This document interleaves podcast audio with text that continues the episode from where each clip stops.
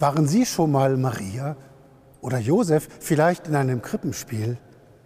Die Rollen von Maria und Josef in Krippenspielen gelten als Hauptrollen.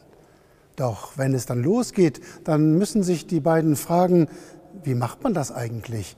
Ein Paar spielen. Man ist ja schließlich wer, man soll die heilige Familie spielen. Die heilige Familie galt lange Zeit gleichsam als Vorbild für bürgerliche Familien. Da musste dann alles wohlgeordnet sein. Vater, Mutter, Kind, alles in guten Verhältnissen. Hier in der St. Nikolaikirche haben wir ein uraltes Altarbild. Es zeigt die Weihnachtsgeschichte. Links die Verkündigung des Engels an Maria, du wirst einen Sohn gebären. Und in der Mitte die glückliche Mutter. Maria auf dem Bett hat ihr Kind entbunden, es ist gewickelt. Jubelnd hält Maria das Kind empor.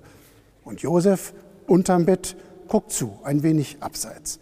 Er freut sich, dass Mutter und Kind wohlauf sind heilige Familie, heile Familie. Schön, wo die Welt in Ordnung ist. Doch hundertprozentig geordnet waren die Verhältnisse damals gar nicht in Bethlehem. Maria war unehelich schwanger. Josef ein verunsicherter Verlobter, zwar mit eindrucksvollem langem Stammbaum, aber auch mancher Skandalgeschichte da drin. Gut bürgerliche Normalität sieht irgendwie anders aus. Doch mir wächst diese heilige Familie ans Herz. Macht denn nur das Blut den Vater? fragt Lessing in Nathan der Weise. Vater sein, Mutter sein, Familie sein ist auch und vielleicht vor allem, dass Menschen finden, was sie leben lässt und dass Menschen finden, worauf es wirklich ankommt.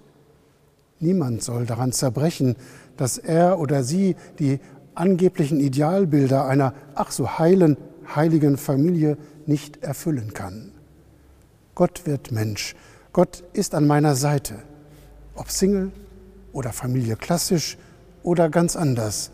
Gott ist ein treuer Wegbegleiter und lässt die nicht allein, die auf ihn trauen. In diesem Sinne, frohe, gesegnete Weihnachten und ein gutes neues Jahr voller Vertrauen auf den Gott, an ihrer Seite.